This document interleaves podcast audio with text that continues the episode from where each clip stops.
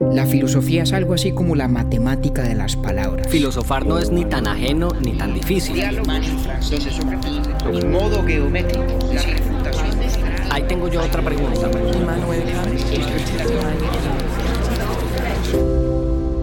Urbi et Orbi a la ciudad y al mundo. Buenos días, buenas tardes, buenas noches. En nuestro diálogo anterior hablamos sobre las razones por las cuales Kant se concentra en explicar cómo son posibles los juicios sintéticos a priori. Y explicamos también el contexto general en el cual se enmarca ese problema, que es el problema mismo de la posibilidad de la ciencia. Sobre esa base, en este episodio nuestro propósito es entender la respuesta de Kant, respuesta que él llama la doctrina del idealismo trascendental. Y con esta conversación ya empecé a ver por dónde es que va la cosa, sobre todo por qué Kant dice que es desde los juicios sintéticos a priori donde se genera el conocimiento más interesante. En esa conversación llegan otros conceptos súper importantes, la sensibilidad, el entendimiento y sus formas puras. Ah, bueno, y ahora sí vamos entendiendo qué es aquello de la razón pura. Así que vamos bien. A continuación, la crítica de la razón pura de Kant, segunda parte.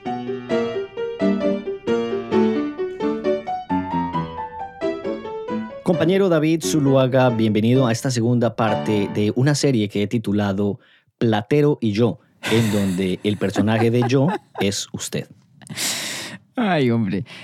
Pues, Octi, vamos poco a poco volviéndolo a usted kantiano. Ahí vamos. Mentiras que yo, a ver, es- es- eh, ¿cuál es el enreverse mío con don Emanuel? Yo sé que es complicado, pero tampoco siento que esté tan perdido, ¿ok? No, vamos, vamos bien, hombre.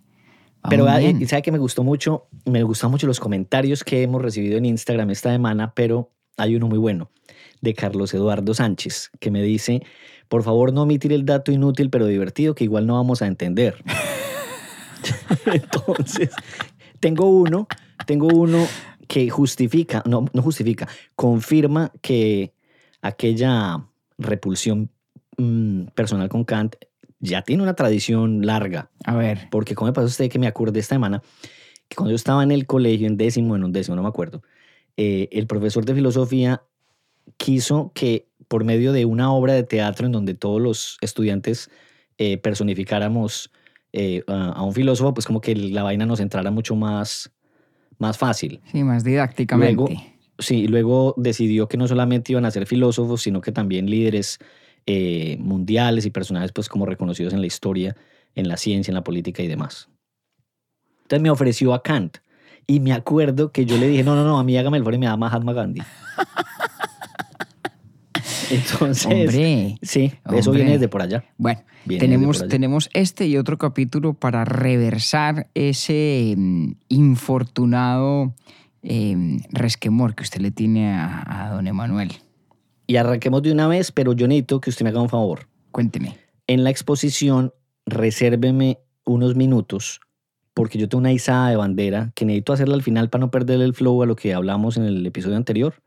Pero es muy importante porque de verdad que justifica, y no, y no exagero, justifica el por qué yo me le mido a, a grabar filósofos que para mí son tan problemáticos o tan difíciles como este.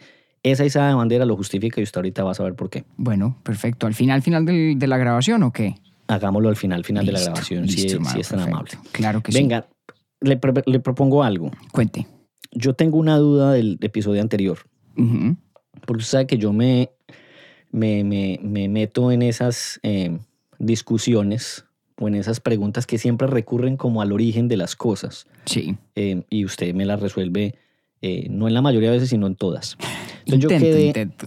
No, pero sí lo, sí lo hace, sí lo hace porque yo pues acuérdese con el mito fundacional y- y- y con muchos otros. Sí. Entonces, hay algo que todavía me genera mi problema. Y es entre los juicios analíticos, que siempre son a priori, Correcto. ¿va? Y los sintéticos a posteriori, Correcto. porque yo no entiendo de verdad por qué son diferentes. Vale. Entonces le digo, eh, eh, ¿qué estoy pensando? Yo digo, el, el- el ejemplo, uno de los ejemplos en el episodio anterior era, todas las personas solteras son aquellas que no están casadas. Correcto. Y luego usted más adelante dice, alguien le tiene que enseñar a Clemente qué significa la palabra soltera Así es. o soltero, para que él entienda que eso en oposición está eh, a la- al carácter de persona casada. Sí, Entonces yo digo, claro, es probable que yo esté metido es en lo que Kant llama la genealogía del conocimiento. Sin embargo, para mí es igual porque ambos son unas características. Entonces yo estoy ahí, estoy Sí, patinando en, sí, ese, sí, en ese eje. Será, esta será probablemente la única vez que yo diga esto en el podcast, pero aquello de la genealogía, a diferencia de la legitimidad justificación del conocimiento, eh, son palabras mías, no conceptos míos, pero son palabras mías, no de Kant. Pero entonces, venga, le explico. Ah, bueno. Venga, le explico Ok, otra vez. ok, ok. Entonces dijimos, cerramos el capítulo anterior después de haber hecho una explicación un poco del propósito de la filosofía de Kant, ¿cierto? De cómo él busca reconciliar el empirismo y el racionalismo, sentar las bases metafísicas de la ciencia y en última medida tratar de construir un esquema donde la razón y la fe son compatibles, fuera de todos esos propósitos que explicamos. Pasamos luego a explicar por qué, si eso es lo que Kant busca hacer, plantea su proyecto de una forma tan singular, y yo he dicho críptica, cuando dice que la pregunta central de la metafísica y ciertamente de la crítica a la razón pura es cómo son posibles los juicios sintéticos a posteriori. Entonces, para entender esa pregunta, dijimos que había tres tipos de juicio. Los juicios analíticos, que todos son a priori, los juicios sintéticos a posteriori y por último los juicios sintéticos a priori, que son los que le interesan a Kant. Sí. Entonces dijimos que los juicios analíticos son juicios que son, digamos, verdaderos en virtud de los conceptos mismos. Son juicios que no necesitan recurrir a la experiencia para validarse como verdaderos o como falsos. Son, por esa razón, absolutamente necesarios y siempre verdaderos de manera universal. El ejemplo que dimos es ningún soltero está casado. Para saber que ningún soltero está casado, nadie necesita recurrir a ninguna prueba empírica. No es necesario. Aunque, como usted bien dice, en la historia de cada persona que ha emitido ese juicio, pues hay un momento empírico, experiencial, en el que uno adquirió el concepto soltero. ¿sí? Sí. Y ahí está la diferencia entre la perspectiva, digamos, genealógica o genética de un concepto y la legitimidad de un juicio, que son dos cosas diferentes. Ok.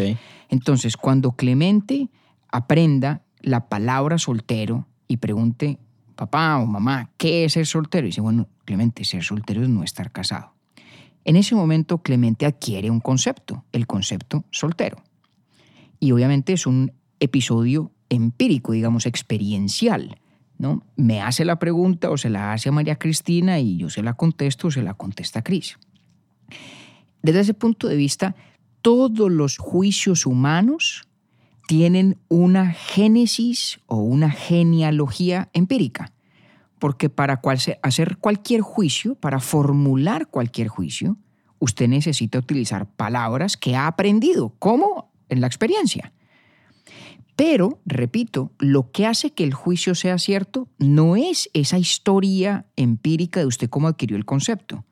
Lo hace cierto el concepto mismo. El concepto mismo.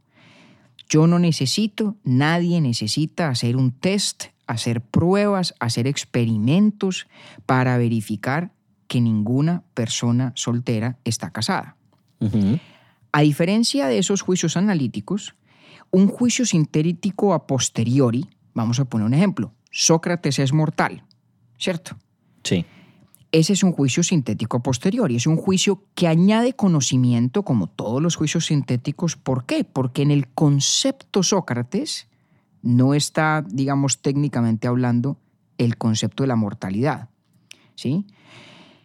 Em, y es un juicio a posteriori porque pues uno tendría que salir a verificar que Sócrates en efecto es una persona. Porque eso sí sabemos que las personas son mortales Sí. es un juicio cuya veracidad o falsedad no depende de los conceptos únicamente, sino de que algo sea verificablemente cierto allí afuera en el mundo. ¿Sí? O pongamos otro ejemplo todavía de pronto más, más, eh, más claro. Usted puede hacer el juicio de algunos solteros son viscos. ¿Cierto? Sí. Ese juicio todo lo daríamos por cierto, lo daríamos por cierto probabilísticamente. Hay tanta gente soltera en el mundo que es altísima la probabilidad de que haya algún soltero visco. Pero eso es, eso es- aunque eso le da probabilidad al juicio, lo que lo hace verdadero en realidad es salir al mundo a corroborar, a hacer el test de que en efecto haya algún soltero visco por ahí, porque podría no haberlo, por lo menos no en el tiempo presente. Ese es un juicio sintético a A posteriori. posteriori. Ok. Y entonces dijimos que los últimos, la última categoría, la que nos más nos interesa, son los juicios sintéticos A priori, que según Kant son los juicios de la ciencia e incluso de la matemática. ¿Cuál es la característica de esos juicios o cuáles son? La primera es que por ser sintéticos añaden conocimiento, o mejor, añaden conocimiento porque son sintéticos Sí. nos dicen de algo, alguna cosa que está más allá del concepto de ese algo, ¿sí? Pero son a priori, en el sentido de que su veracidad o falsedad no depende de una corroboración experimental. Y al ser a priori, como los analíticos, lo que un juicio sintético a priori afirma, lo afirma de manera universal y categórica. Y abordamos un par de ejemplos que son de Kant, ¿no? Uno Siete es más 7 más cinco, 5 doce. igual a 12, Ujú. exactamente, ¿cierto? Sí. Y todo evento tiene una causa. Ajá. Entonces, Kant, ¿qué es lo que dice? Kant dice, mire, el, el juicio todo evento tiene una causa, es un juicio universal y necesariamente cierto, como todos los juicios a priori. Pero no es un juicio analítico, porque en el concepto de un evento, de una cosa que ocurre, no está conceptualmente ya empaquetada allí la noción de causa. Tiene que haber algo que nos permita ligar la idea de un evento y la idea de una causa. Entonces, ¿cuál es el problema de Kant? Habiendo, espero con eso, Octi, aclarado nuevamente las, las tres categorías de los juicios o los tres tipos de juicio. ¿Cuál es la pregunta que hace Kant?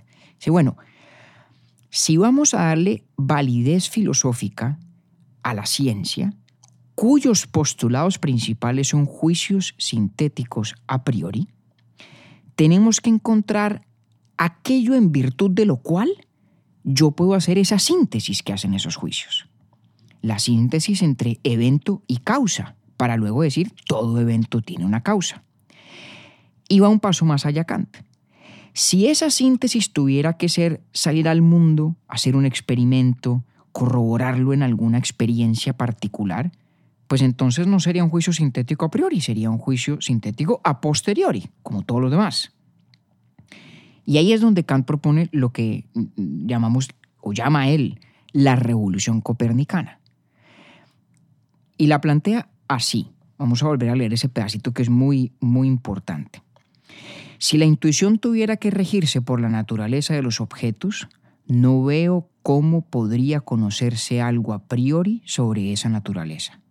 Si en cambio es el objeto, en cuanto objeto de los sentidos, el que se rige por la naturaleza de nuestra facultad de intuición, puedo representarme fácilmente tal posibilidad. ¿Por qué lo llama revolución copernicana? Porque es, digamos, invertir el orden de las teorías recibidas. Si Copérnico recibió el modelo tolemaico o geocéntrico, Ajá. ¿cierto? En el cual el Sol y las demás eh, esferas divinas en- giran en torno a la Tierra, Sí. pues Copérnico hace el ejercicio de tratar de explicar las cosas invirtiendo ese orden y diciendo, no, no, no, ¿qué pasa si el Sol es el que está estático y la Tierra es la que se mueve alrededor suyo? Y Kant va a decir lo mismo. Sí, mire, si nuestros juicios sintéticos a priori que hablan del mundo, que hablan de las cosas, ¿cierto? Que dicen que 7 más 5 es 12 y que todo evento tiene una causa. Si nuestros juicios sintéticos a priori tuvieran que fundarse en la naturaleza de las cosas tal y como son allá afuera en el mundo, pues no serían posibles, porque yo tendría que hacer, digamos, un inventario de todas las cosas posibles, las que, las que alguna vez han sido, las que son y las que alguna vez podrían ser, para poder hacer alguna afirmación sobre esas cosas del mundo que sea necesaria y estrictamente universal. Si yo voy a decir el sol sale todas las mañanas, va a salir todas las mañanas, y tendría entonces que repasar que todas las mañanas anteriores pues hayan, hayan- se haya visto la salida del sol y que todas las mañanas futuras vaya a salir el sol. Es, es un poco eh, eh, infortunada la formulación, ¿no? Porque la mañana casi que por definición es la salida del sol, pero ¿me entiende usted el concepto? Que, que es un tipo de juicio Sí. que si para hacerse dependiera ir al mundo a verificarlo, pues sería imposible de hacer. Empezando porque no podemos experimentar o no podemos tener experiencia de las cosas que no han ocurrido. Sí. Pero cuando yo digo que todo evento tiene una causa, yo no estoy hablando de todos los eventos del pasado. Estoy hablando también de los eventos del futuro. ¿Cierto? Estoy diciendo que todo evento que ha habido, que hay y que habrá, ha tenido, tiene y tendrá una causa. ¿Cierto? Si esa afirmación dependiera de que yo salga al mundo a hacer corroboraciones empíricas, pues sería imposible de hacer no sería universal, no sería necesaria. Entonces Kant dice, bueno, ¿y qué pasa si es que más bien las cosas del mundo, como se nos presentan a nosotros, se ajustan de por sí a la estructura cognitiva nuestra? ¿Sí? Por eso dice, si la intuición tuviera que regirse por la naturaleza de los objetos, pues estaríamos jodidos. Si en cambio es el objeto en cuanto objeto de los sentidos, es decir, en cuanto un objeto que yo me puedo encontrar en el mundo empíricamente. El que se rige por la naturaleza de nuestra facultad de intuición, ah, ahí sí. Entonces, ¿cuál es la propuesta de Kant? Dice, oiga, venga, ¿por qué no exploramos la posibilidad de que nuestras facultades cognitivas sean las que le dan forma a los objetos que nos encontramos en el mundo? Porque si eso es así, entonces, en virtud de esa forma que nuestra facultad cognitiva le da a los objetos, sí podríamos decir cosas ciertas, necesariamente ciertas, de todo objeto que hubiéramos podido encontrarnos en el pasado, que estemos encontrándonos en el presente y que pudiéramos encontrarnos en el futuro. Como si usted tratara de descubrir si tiene unas gafas de las que nunca se ha percatado. ¿Sí? Si se da usted cuenta un día que usted tiene unas gafas de tal o cual color, pues en ese momento usted va a poder decir categóricamente que todo lo que ha visto en el pasado, todo lo que está viendo ahora y todo lo que verá en el futuro, suponiendo que sean unas gafas que no se puede usted quitar, ¿cierto? Pues todo eso que usted ha visto y verá, lo ve en una gama de color que depende de las gafas que tiene puestas. Y de pronto las gafas no son una, exacta analogía, de pronto sería mejor pensar en unos lentes de contacto que le hayan puesto usted al nacer y que sean imposibles de remover. Y de los que usted por lo tanto pues nunca se ha dado cuenta, hasta que adopte la revolución copernicana de Kant y diga, venga un momentico, ¿y será que hay algo en mí, en la manera de encontrarme con las cosas del mundo? que me permita entonces decir cosas universal y, y, y, necesariamente ciertas de todo lo que ha habido, hay y habrá, que pueda ser objeto de mi experiencia? Esa es la pregunta que plantea Kant. ¿Vale? Hasta ahí cómo vamos, Octi. Pues es que eso suena, eso suena como tan facilito, palabra suya, hermano, pero... pero no es tan facilito, porque entonces, pero entonces, eso, eso me da a entender que hasta ahí vamos bien. No vamos tan mal como, como podría yo imaginarme. Bueno, no ir tan mal con Kant es ir muy bien. Porque es que ahí, digamos, aparece una, una duda adicional mía. Cuente. Y es suéltela. la condición arbitraria de esa mente que se Ah, relaciona bien, con los objetos. Muy bien, muy bien, muy bien. No, no, no, muy bien, muy bien. Por eso tenía yo cierta, ciertas dudas de utilizar la analogía de las gafas, que se usa mucho para describir, por ejemplo, eh, actitudes culturalmente adquiridas o prejuicios, ¿cierto? Ajá. A veces esa analogía de las gafas la gente la usa para describir cualquier cantidad, digamos, de variaciones en nuestra forma de interpretar el mundo, pues porque usted lo criaron así, o a mí me criaron así, o porque usted eh, pertenece a un periodo de la historia X y yo a un periodo de la historia Y. No, Kant va a algo mucho más fundamental. Kant no está hablando de nuestros prejuicios, de nuestra cultura, de los conceptos que sí tenemos o no tenemos, ¿no? No sé si usted ha oído el ejemplo ese que se usa mucho de los esquimales que tienen yo no sé cuántas palabras para el blanco, porque Ah, sí. ven toda suerte de gamas, porque pues les toca. Claro. Quien vive en la nieve tiene que adaptarse a una forma que usted y yo no tenemos que hacer. No, no se trata de eso. No se trata eh, de ese tipo de gafas. Se trata de una cosa muchísimo más fundamental. Entonces Kant dice, mire, pensémoslo así. Es como si fueran dos capas en esas, dejemos las gafas a un lado, en esos lentes de contacto congénitos. ¿Sí? Ok. Son dos capas. La primera capa corresponde a la facultad de la sensibilidad, que Kant dice que, que la, la inteligencia humana o el aparato cognitivo, ¿cierto? Lo que nos permite encontrar objetos del mundo, entenderlos, formar conceptos de ellos, etc. Todo ese aparato cognitivo tiene en realidad tres facultades. La facultad de la sensibilidad, la del entendimiento y la de la razón. La facultad de la sensibilidad es nuestra receptividad pasiva a los objetos de la experiencia. Es el simple, el simple hecho de que tenemos sentidos. Y en virtud de que tenemos sentidos, pues se nos presentan cosas en el mundo. ¿No? Usted y yo que por fortuna pues tenemos el sentido, eh, digamos, del, del tacto eh, sin ninguna afectación o el sentido de la escucha sin ninguna afectación, pues cuando uno pone la mano sobre una superficie uno siente eh, de pronto la, la, la textura de la superficie, capaz que descifra algo del material, pero hay una información sensorial que a usted le llega directamente sin que medie su voluntad, simplemente por el hecho de tener sentidos, por te- tener lo que Kant llama sensibilidad, ¿cierto? Sí. Ahí no hay nada misterioso. La gran característica de la sensibilidad es que es pasiva, es receptiva. Ok. Yo no tengo experiencias sensoriales por voluntad. Y de hecho, técnicamente hablando, no las puedo evitar por voluntad tampoco. Así es. Yo, a fuerza de mera voluntad, no puedo no escuchar lo que escucho. Me puedo tapar los oídos, ¿sí? Pero si no los tengo tapados, no puede mi voluntad, digamos, intervenir en la recepción de información sensorial a través de los sentidos. Es pasiva esa facultad. Y no tiene nada que ver con sensibilidad en el sentido de sentimientos. O bueno, sí tiene que ver, pero no en el ámbito de esta discusión. No tiene que ver con eso. La facultad de la sensibilidad es el hecho de que por tener nosotros sentidos estamos, digamos, inevitablemente abiertos a que las cosas del mundo nos impacten, se nos presenten, se nos revelen de alguna manera, ¿cierto? Hasta ahí bien. Sí. Luego la facultad del entendimiento, para Kant, es la facultad que le da orden o estructura a esas meras impresiones sensoriales.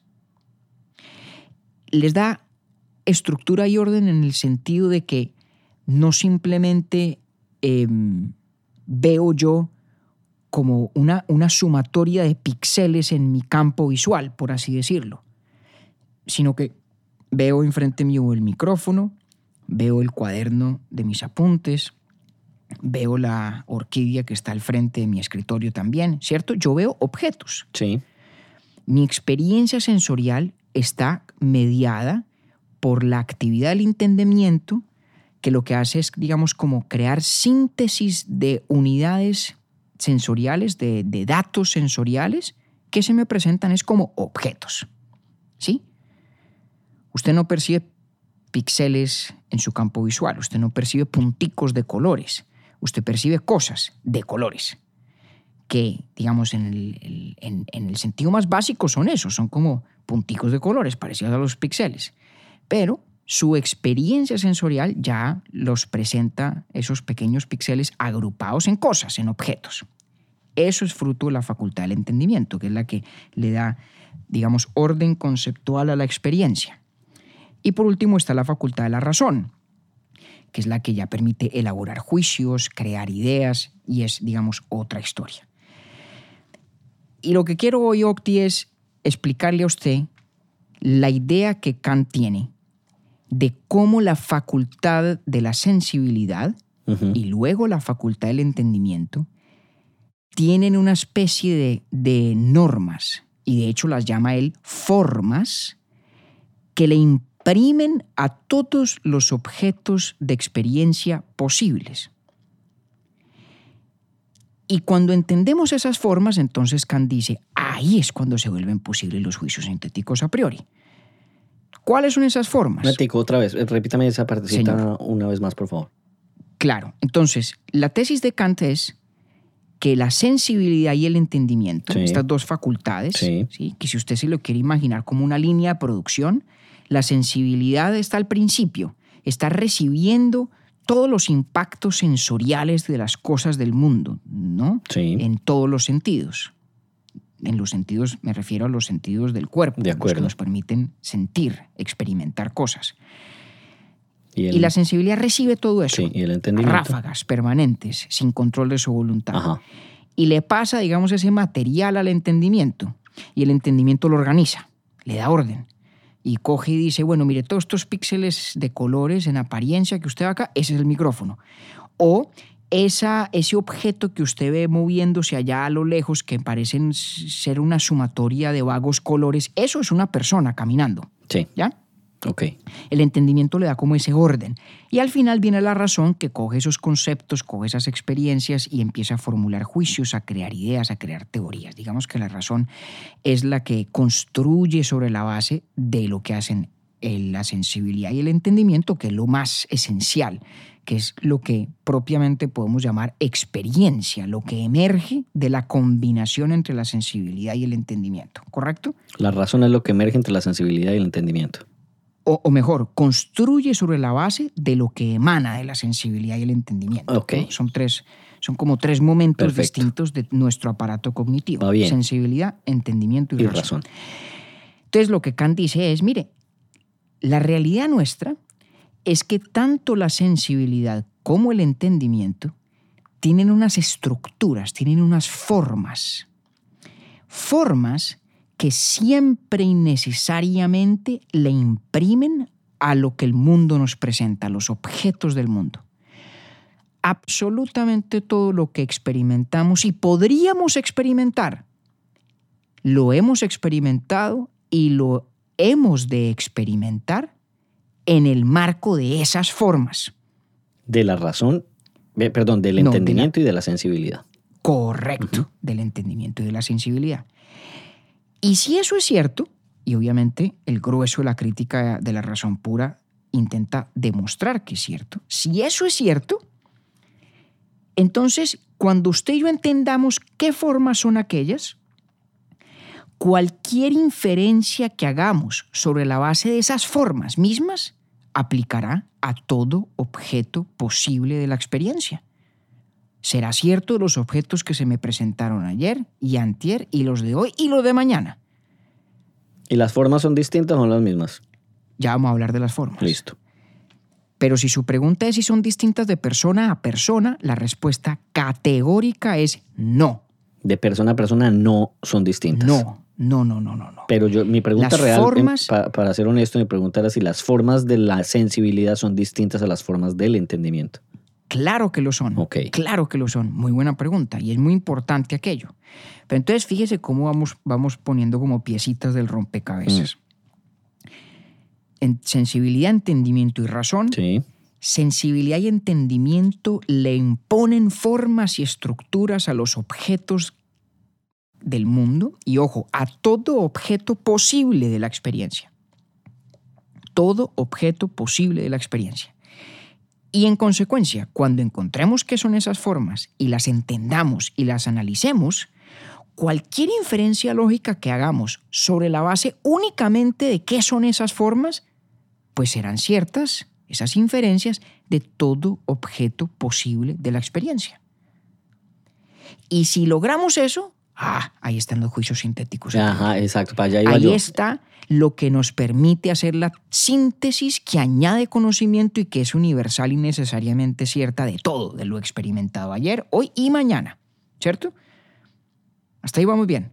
O sea, que ese pedazo es lo que el man eh, usa para decirle a Hume que no, un momentico. Es correcto. Un momentico, señor Hume. No, Mm. no se me afane, que es que no necesito recurrir a la experiencia para corroborar el principio de la causalidad. Porque el principio de la causalidad, todo evento tiene una causa, estará en cambio confirmado a partir de las formas puras del entendimiento, en ese caso específico. Listo. Hay otros principios que se prueban a partir de las formas puras de la sensibilidad. La palabra pura, que no es mía, es de Kant, básicamente significa independiente de la experiencia, que es en este caso creo que muy obvio. Sí, Si toda experiencia viene ya con la impresión de esas formas, pues las formas mismas no pueden ser derivadas de la experiencia. claro, son puras. Son puras, vienen con uno, son congénitas, ¿cierto? Muy bien. ¿Cuáles son esas formas? Y espero esto vaya explicando un poco, Octi, porque es diferente de cuando la gente usa la analogía de las gafas para hablar de ideologías o de opiniones o de culturas. Las formas puras de la sensibilidad son dos, el tiempo y el espacio Sí, así de fundamentales. Y Kant, en esa sección de la crítica que se llama la estética trascendental, y se llama así porque estética corresponde a la sensibilidad, no porque tenga nada que ver con la doctrina o teoría de la belleza, ok. la estética trascendental de Kant dice, mire, absolutamente todo objeto posible de nuestra experiencia es un objeto espacio-temporal. Es imposible, es inconcebible que una, una, una inteligencia humana pueda tener experiencia de algo que no sea un objeto espacio-temporal. Ajá. Una tesis yo creo que bastante incontrovertible, la verdad. Sí, O sea, trate usted de imaginarse qué significaría percibir, experimentar algo que no esté en el tiempo y en el espacio, tal cual. Ahora, Kant dice, si eso es así, pues una de dos. O la temporalidad y la espacialidad son formas puras de la sensibilidad, son estructuras que le imponemos al mundo, o son cosas que aprendemos del mundo. Pero Kant dice que es imposible que sean cosas que aprendamos del mundo. Es imposible que lo sean. ¿Por qué? Porque cualquier experiencia ya es espacio-temporal. Ya está enmarcada en las dimensiones del tiempo y el, El espacio. espacio. Hago una precisión. Kant distingue lo que él llama el- la sensibilidad interna y la externa. La sensibilidad externa es de la que hemos estado hablando, que son las cosas que están en el mundo fuera de mí. Usted, el micrófono, el computador, el cuaderno, ¿cierto? Pero obviamente hay un componente de la experiencia que no es así, que es la, la introspección. Cuando usted está en un ejercicio introspectivo o se está observando a sí mismo, como hace la gente cuando medita, por ejemplo, eso es una forma de experiencia. Sí, La, la aclaración que hay que hacer es que esa forma de la experiencia no tiene dimensión espacial, pero sí tiene dimensión temporal. totalmente. Entonces, para ser estrictos, tendríamos que decir, todo objeto posible de la experiencia, incluyendo un objeto introspectivo, es temporal. Sí, Y todo objeto posible de la experiencia exterior o externa, fuera de la introspección, es además espacial. espacial. Entonces, las formas puras de la sensibilidad son el tiempo y el espacio. Oiga, muy, muy filosóficos los, eh, los periódicos de Bogotá. ¿Por qué lo dice? Ah, El tiempo, el espacio y el espectador. ah, caramba. Ah, Pues ahora, ahora que lo pone usted en esa perspectiva, sí. Jueputa. Cualquier espectador de las cosas del mundo las ve todas en el tiempo y el espacio. Ave Pero si quiere ser introspectivo, ciertamente no tiene que ir al espacio. ajá. O sea, Sí. así es, tal cual. Oiga, Véalo. eh, Hay que vea, explicarle pues, a los centennials que había un periódico en Bogotá que se llamaba El Espacio. Ya no existe. Sí, Mm. que además era un periódico amarillista. Y además. No, no, no se prestaba mucho para el ejercicio introspectivo. no- En todo no, caso. Para nada. En todo caso. Oiga, buen tiro, ¿para qué? Pa- De los buenos que le he oído en todos estos años. Da sí, vea, tu- tuvo que esperar usted 58 episodios para para un apunte de estos. Este, este, este lo tengo que usar en, en algún cóctel. Pero Oiga, sí, Sí. si no lo vaya a dejar morir, pero bueno, la fe es lo, único que, lo último que se pierde, vea, usted no, no, no dejó de cumplir, episodio 58. Bueno, entonces tenemos las formas puras de la sensibilidad al tiempo y el espacio. Sí. Todas las cosas que sean posibles objetos de nuestra experiencia están en el tiempo Mm. y todas las que son objetos exteriores Además, sujetos, están en el o mejor, objetos de nuestra experiencia externa están en el espacio. Sí. Correcto. Ok. Muy bien. Y luego, digamos, haciendo un, un recorrido a marcha forzada, dice Kant, pero eso no es todo.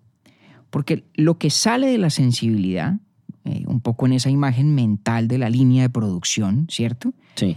Viene, viene un algo que para que sea un objeto posible de experiencia para mí, el entendimiento, pa, le pone el sello del tiempo y a algunos les pone también el sello del espacio. Pasan estas cosas por la banda procesadora a manos del entendimiento. ¿Y qué hace el entendimiento? El entendimiento lo que hace es que aplica una serie de conceptos que Kant dice son las categorías puras del entendimiento. Son exactamente 12. Y él tiene toda una explicación de por qué son 12. Son tres por cada tipo de categoría, o sea, son cuatro tipos de categorías y digamos hay toda una, una explicación que yo creo que sobre todo delata el trastorno obsesivo compulsivo de Kant, que, que sentía un enorme afán por demostrar el carácter hipersistemático de todas sus reflexiones. Pero, por ejemplo, uno de los conceptos importantes, una de las categorías puras, es decir, forma pura del entendimiento, es el concepto de sustancia. Porque dice Kant, mire, la experiencia, lo que nos bota la sensibilidad, sería absolutamente ininteligible. Ininteligible si no tuviéramos ya nosotros en nuestro aparato cognitivo la idea de que hay unas cosas que permanecen aunque sus estados cambien. Y pregúntese por un segundo, ¿qué significa un objeto? Cuando hablamos de objetos, y un objeto puede ser, repito, pues estoy escaso de creatividad, el micrófono enfrente mío o el cuaderno, o, o también puede ser otra persona. Cuando hablamos de un objeto que percibimos, en el fondo lo que estamos diciendo es que esa cosa es a pesar de que haya variaciones en sus estados. Porque pues a una persona se le puede caer el pelo, envejecer, no deja de ser la misma persona. Sí. ¿eh? Al el cuaderno, este cuaderno yo puedo apuntar unas cosas en una página y el hecho de que hace unos minutos no hubiera nada escrito allí, y ahora sí lo hay, es una alteración del estado de una misma cosa, que es este cuaderno. Sí. Esa forma de encontrarnos con el mundo como una colección de objetos que sufren alteraciones en sus estados sin necesariamente dejar de ser lo que son, solamente es posible, dice Kant, porque usted y yo tenemos ya, desde el principio, dirían en inglés, hardwired, en, en nuestro sistema cognitivo, la idea de sustancia. Y algo parecido... Solo es posible por eso, por tener clara la idea de sustancia. Exactamente. Si usted no tuviera ya en su entendimiento la noción de sustancia, igual que dijimos en el caso del tiempo y el espacio, no podría nunca inferirla de una experiencia absolutamente caótica, que sería nada más que impresiones, partículas de impresión sensorial, a falta de tener mejor manera de describirlas. Y entre esos conceptos, entre esas categorías puras del entendimiento, está de hecho la causalidad. Porque ¿qué dice Kant? Y esto es muy importante, Doctor. Dice, mire, ¿qué es la experiencia? La experiencia no es un bombardeo sensorial caótico y sin sentido. La experiencia es un bombardeo. ¿Es o no es? No, es un bombardeo organizado. Es un bombardeo organizado. Es un bombardeo sensorial organizado.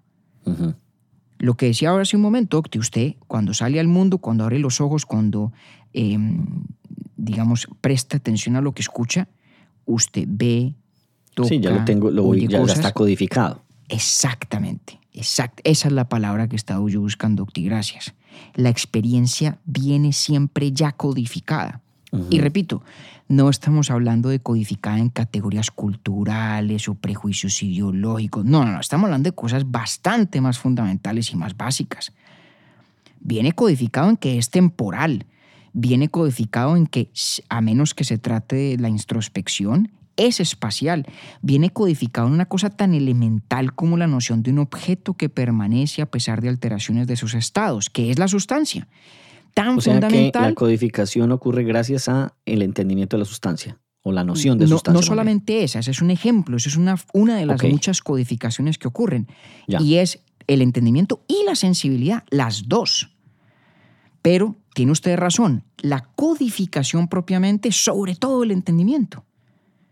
Porque la sensibilidad aporta, digamos, materia prima espaciotemporal, pero el entendimiento es la que le da orden a esa materia prima. La que, no encuentro mejor palabra, Octi, gracias, la codifica.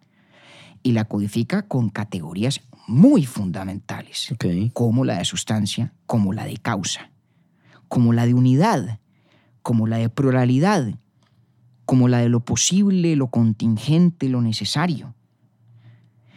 Entonces Kant, en un argumento muy complejo, muy complejo y muy sofisticado, busca convencernos de que estas dos facultades cognitivas, la sensibilidad y el entendimiento, conjuntamente codifican nuestra experiencia. Y la codifican a partir de formas puras, el tiempo, el espacio, la substancialidad, la causalidad, etcétera, etcétera, que al aplicar ellas a todo objeto posible de nuestra experiencia, nos permite entonces hacer aseveraciones universales y categóricas acerca de todo posible objeto de la experiencia. Es decir, nos permiten hacer juicios sintéticos. a Sintéticos priori. a priori. Ay, ya le voy encontrando la comba al palo. Ah, muy bien. Sí. Ahora, la cosa no, tiene, no, no, no carece de dificultades. Eh, no hemos profundizado ni lo haremos pues en exactamente la minucia de los argumentos para tratar Kant de demostrar que las categorías por una parte y que el tiempo y el espacio por otra son formas puras del entendimiento. Son argumentos muy sofisticados y difíciles, sobre todo el de las categorías puras del entendimiento, que pasan además por una idea de Kant que es, se, conoce como la unidad trascendental de la apercepción. Imagínese esa vaina. Eh, La cosa es complicada, pero vámonos por un segundo a la implicación central que tiene todo esto, Octi. Esta teoría que acabo de esbozar, y es casi que no alcanza a ser un esbozo, pero espero le dé una idea muy general, se llama el idealismo trascendental. Ok. ¿Por qué se llama idealismo trascendental? Porque Kant dice, a la luz de esta teoría, que el tiempo y el espacio y la sustancialidad y la causalidad y todas las demás categorías puras del entendimiento son empíricamente reales e idealmente trascendentales. Empíricamente reales E e idealmente, idealmente trascendentales. trascendentales. ¿Qué significa eso? Son empíricamente reales porque son ciertas de toda nuestra experiencia. De todo lo que nos pueda ocurrir en el plano empírico, en el pasado, en el presente y en el futuro, o sea, de todo posible objeto de la experiencia, son ciertas estas formas puras Sí. tienen, por lo tanto, realidad empírica. Pero, pero, fíjese que si todo objeto posible de experiencia ha pasado por estas formas y no nos es siquiera, eh, no, nos, no nos es no solo inteligible, sino no podríamos siquiera encontrárnoslo si no es a través de estas formas, se sigue de eso que lo que los objetos del mundo sean en sí mismos, en sí mismos, antes de pasar por toda esa línea de procesamiento de la sensibilidad y del entendimiento, de eso que son en sí mismos no sabemos absolutamente nada. Nada. Luego el tiempo y el espacio y la sustancialidad y la causalidad, etcétera, etcétera, son ideales, es decir, no son reales, de los objetos si los entendemos como trascendiendo la posibilidad de nuestra experiencia. Es decir, los objetos como sean en sí mismos, en total abstracción de nuestra posibilidad de experimentarlos. Por eso las categorías y las formas puras de la sensibilidad son trascendentalmente ideales. No son cosas que podamos atribuirle a todo lo que existe. Si se ha dado cuenta de que yo he tenido la precaución de hablar siempre de objetos posibles de nuestra experiencia. Sí. ¿Por qué? Porque el tiempo, el espacio, la causalidad, la sustancialidad, etcétera, no aplican a todo lo que existe. Aplican a lo que existe en tanto y en cuanto es posible objeto de nuestra experiencia. Cualquier cosa que no sea un objeto posible de nuestra experiencia, frente a eso, silencio. De eso no podemos decir nada. No podemos decir que esté en el tiempo ni en el espacio, nada.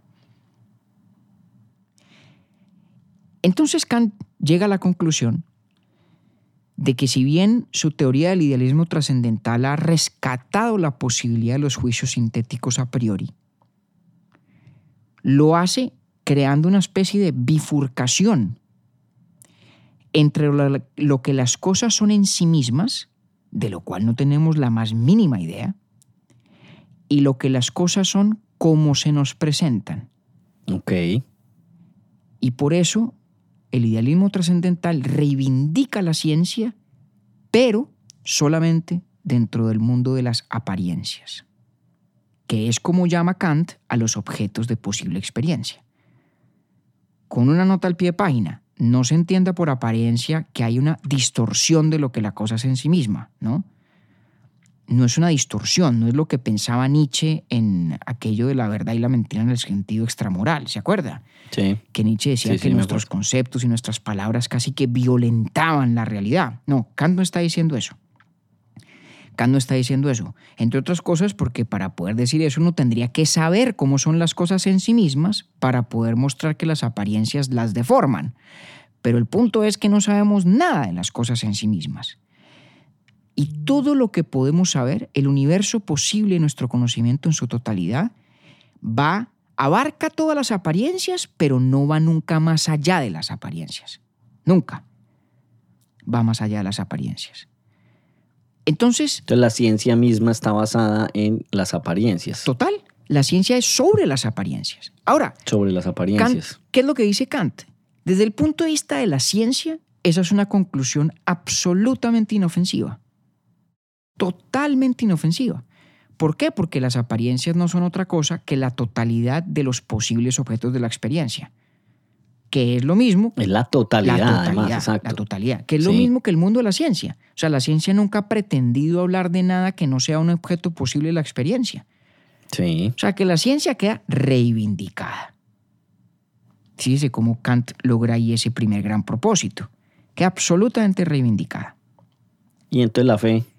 Ah, entonces, los que salen perdiendo son los metafísicos de antaño que creían que se podían sentar a discurrir sobre lo divino y lo humano.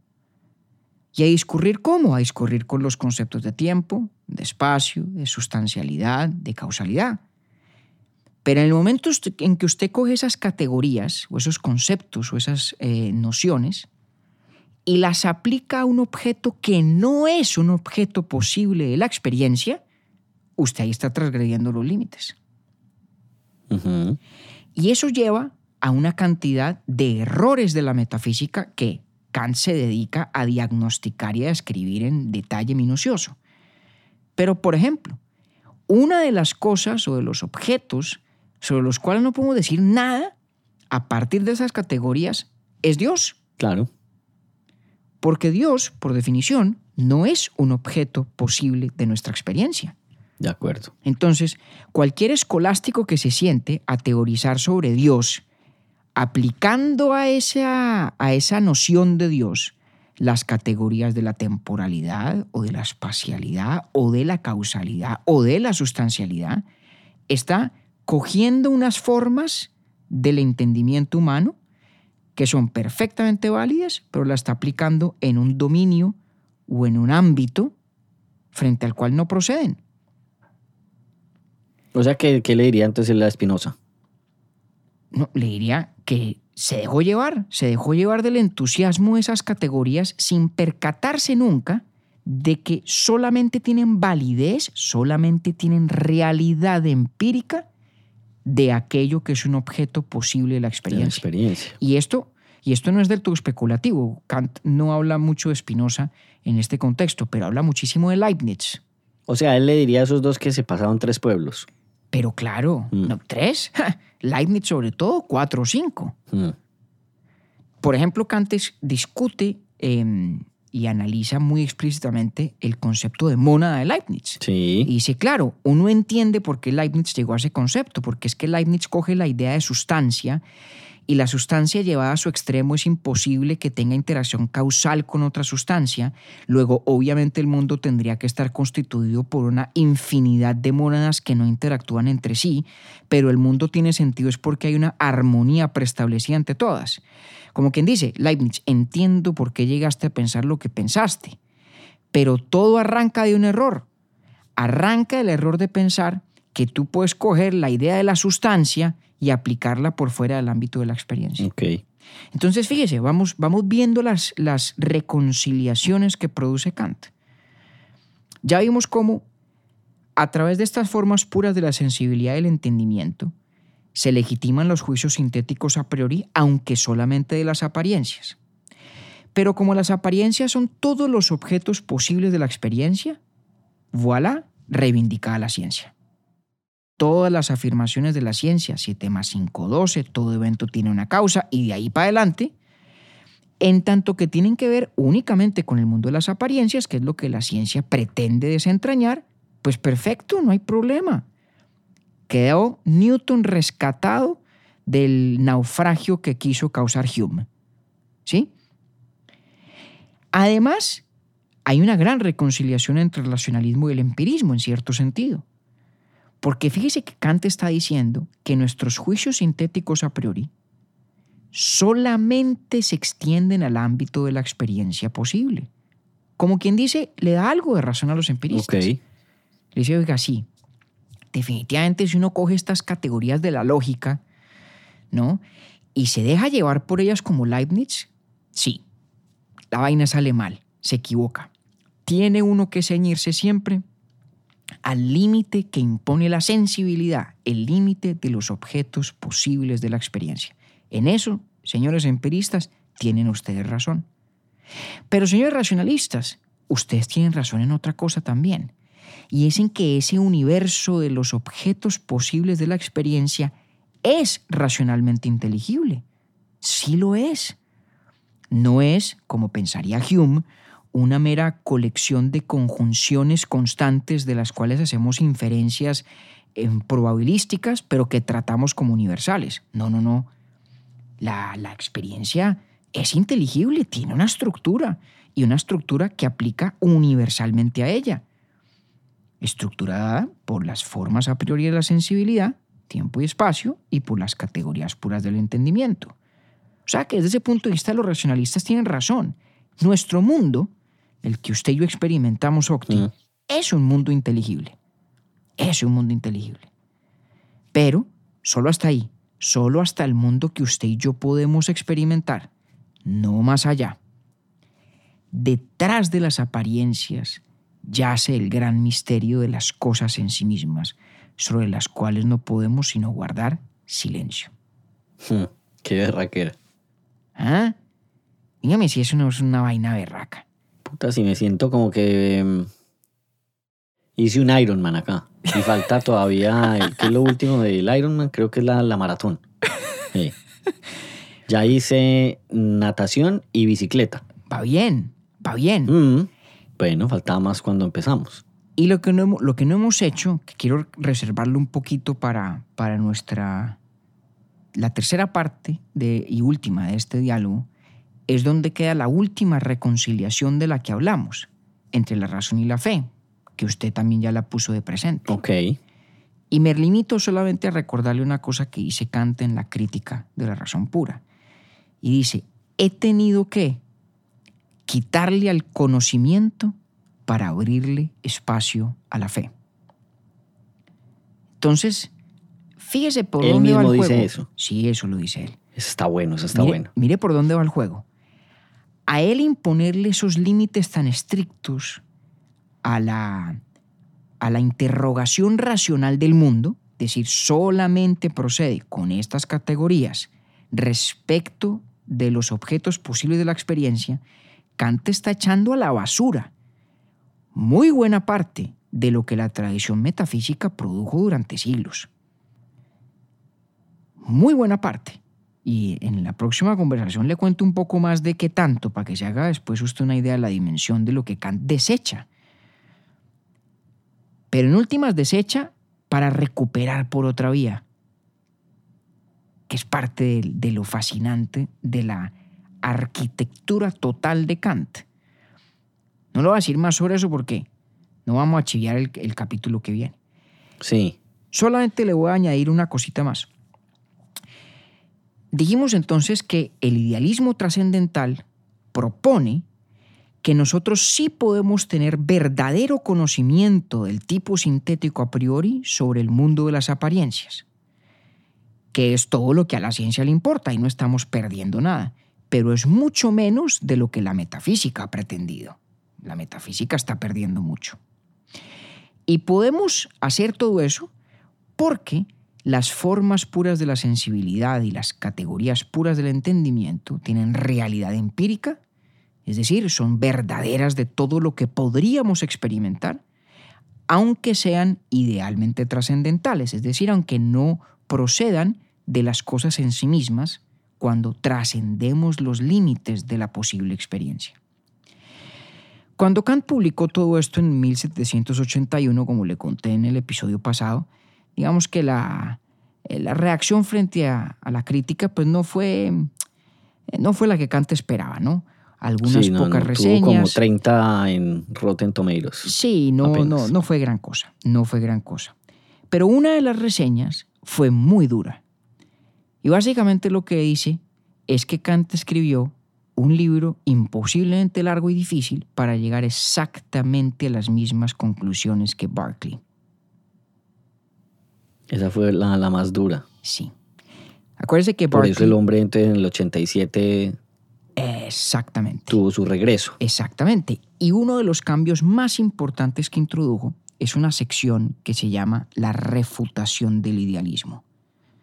Que en esto Kant a veces no le ayuda a uno porque, por, porque la nomenclatura, ¿no? Porque Kant, su teoría es un idealismo, idealismo trascendental, ¿sí? Pero él sostiene que es categóricamente distinto del idealismo material de Berkeley. Acuérdense que Berkeley decía ese est percipi, existir no es otra cosa que ser percibido. Entonces Berkeley termina llevándolo a una, a, una imagen del mundo donde todos los objetos en apariencia exteriores son algo así como ideas en mi mente, que en realidad las sostiene Dios, ¿no? Eh, pero digamos es como si todo se redujera al universo de mi introspección, ¿cierto? Kant frente a eso tiene una respuesta eh, que, mucha gente encuentra insatisfactoria, a otros les parece que sí funciona, pero simplemente cumplo con, con resumirse. La que a mí me parece sobre todo una respuesta astuta, astuta.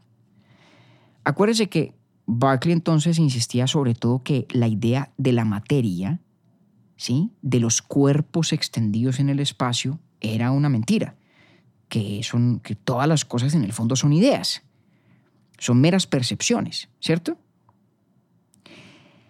Y Kant la respuesta que da es, pues mire señor, como resulta que el espacio es una forma de mi sensibilidad, pues es que yo sí tengo ideas que son materiales. Porque están en el espacio. Porque es que las apariencias, las cosas del mundo son representaciones en mi mente. Pero representaciones, algunas de las cuales tienen dimensión espacial. Y a esas representaciones las llamamos materia. O sea que, señor Berkeley, sí, en cierto sentido todo lo que yo puedo percibir está dentro de mí hasta cierto punto, ¿sí? En el sentido de que todas las apariencias lo que llevan es la marca, la impronta de mis formas cognitivas. Pero una de esas marcas es la espacialidad, es decir, el tener extensión en el espacio, el ser materia. Luego, el buen idealista, el idealista trascendental, no tiene nunca por qué negar la realidad de la materia, porque la materia, en el fondo, en últimas, es una representación del mundo como espacial. Representación que es posible en virtud de la forma, de la sensibilidad que yo le impongo a las cosas, que las pone, digámoslo así, en el espacio. Y digamos que así Kant busca evadir todos los obstáculos, ¿no? Entre el Skila y el Caribdis. ¿Y le va mejor en la segunda o no? Pues sí, claro, claro, claro.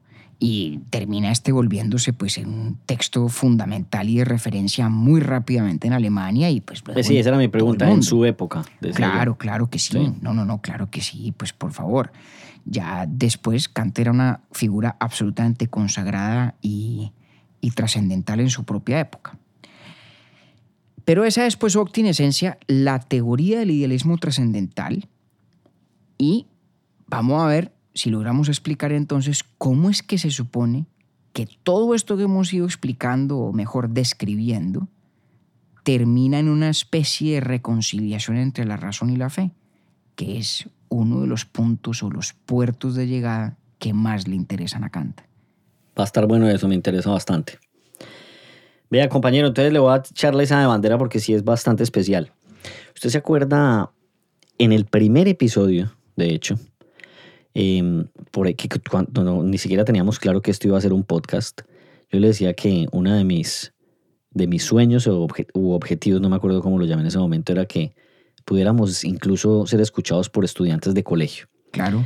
Y usted me dijo pues que eso era bastante pretencioso, que me bajara de la nube, que el niño de Dios eran los papás, un poco de cosas. Usted, eso está grabado todo.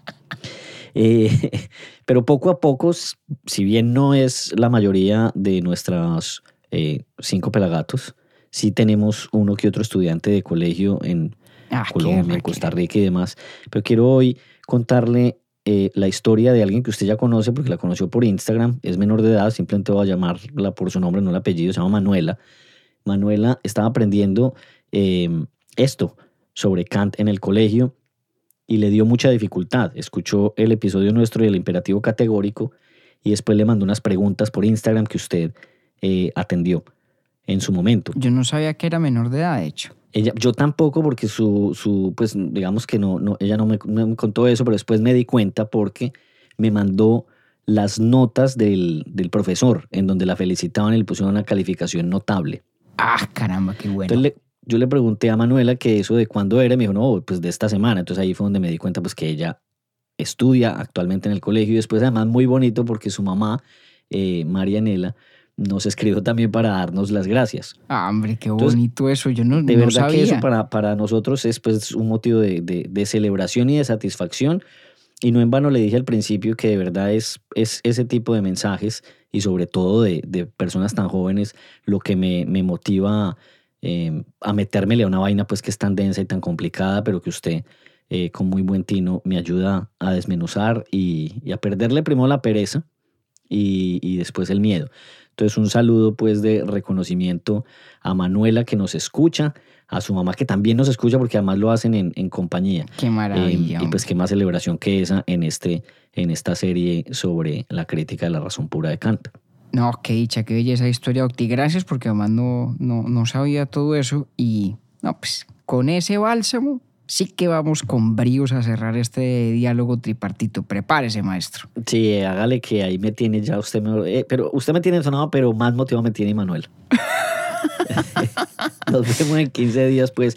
y ya, yo estoy esperando eso porque me parece que está muy interesante lo que va a venir en el tercero. Pero así voy a disfrutar yo el episodio de Borges después de esto, Uy, bueno, Dios pues, mío bendito. Pero está bien, pero la gracia, la gracia de ciertos episodios es distensionarlo a uno para meterse a las cumbres borrascosas como estas. De eso se trata. Yo aquí estoy leyendo juicioso meditaciones de Marco Aurelio, estoy ahí divirtiéndome mientras me doy látigo con este.